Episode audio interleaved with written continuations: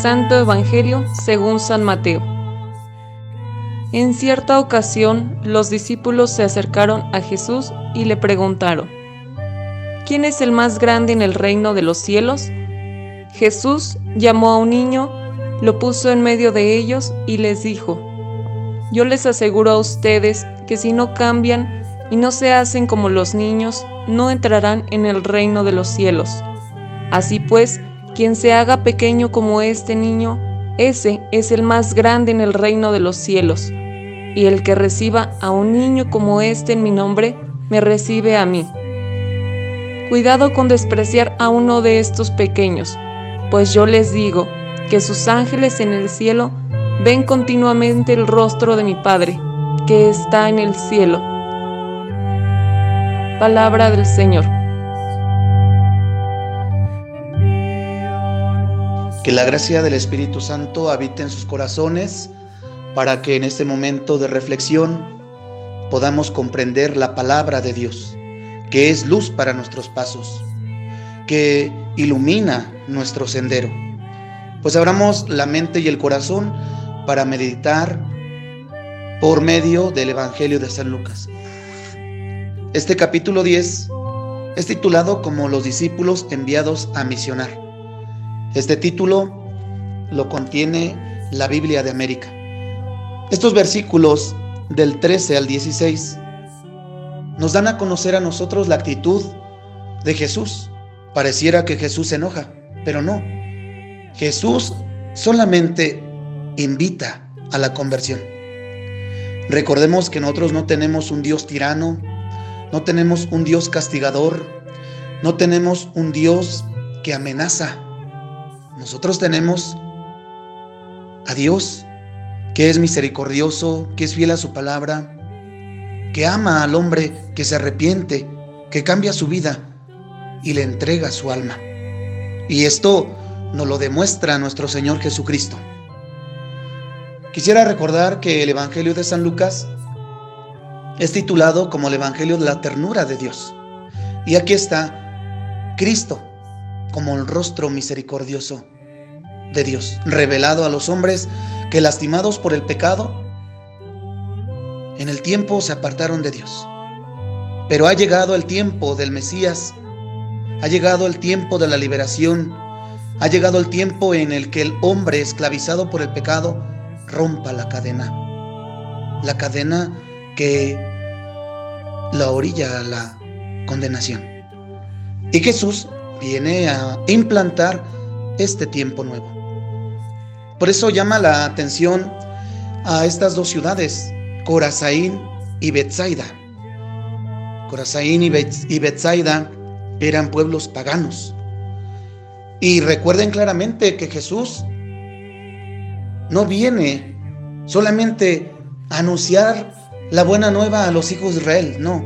Jesús inicia su ministerio desde Cafarnaúm, desde todos los demás pueblos, hasta por último llegar a Jerusalén, en donde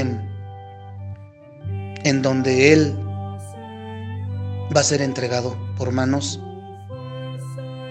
por manos de los hombres.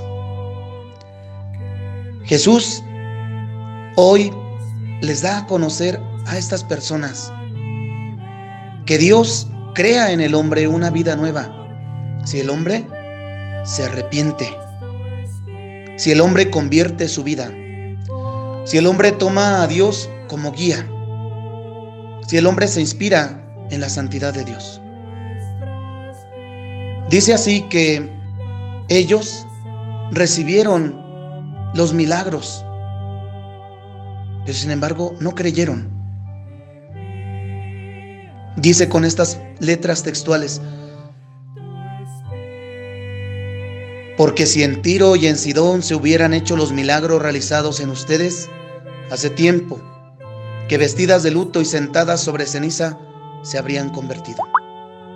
Se nos habla de un elemento que en el Antiguo Testamento se denota con el profeta el profeta Samuel que invita a la conversión con este pecado que David hace y que él en ayuno, vestido de sayal y postrado en cenizas, alcanza el perdón de su falta.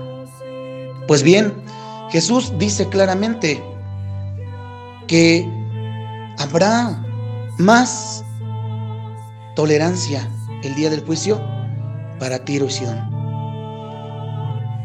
Y dice claramente, y tú Cafarnaúm te hundirás hasta el abismo. Hoy Jesús en este versículo 16 nos da a conocer a nosotros el papel de nuestro bautismo de ser profetas, de ser misioneros. Sabemos claramente que nuestra diócesis, por medio del tercer plan de pastoral, se nos invita a ser misioneros, servidores de Cristo, discípulos y misioneros, enviados a realizar el plan salvador de Dios, desde nuestros hogares hasta el confín de la tierra. Y nos dice claramente Jesús, miren, quien los escucha a ustedes, a mí me escucha. Por eso de nuestra palabra tiene que brotar siempre la buena nueva. Nuestra palabra debe ser medio por el cual el hombre conozca el mensaje de Dios. Así pues, hermanos, tomemos la aceptación tomemos esta actitud de aceptación y apartémonos del rechazo, del rechazo que provoca el pecado.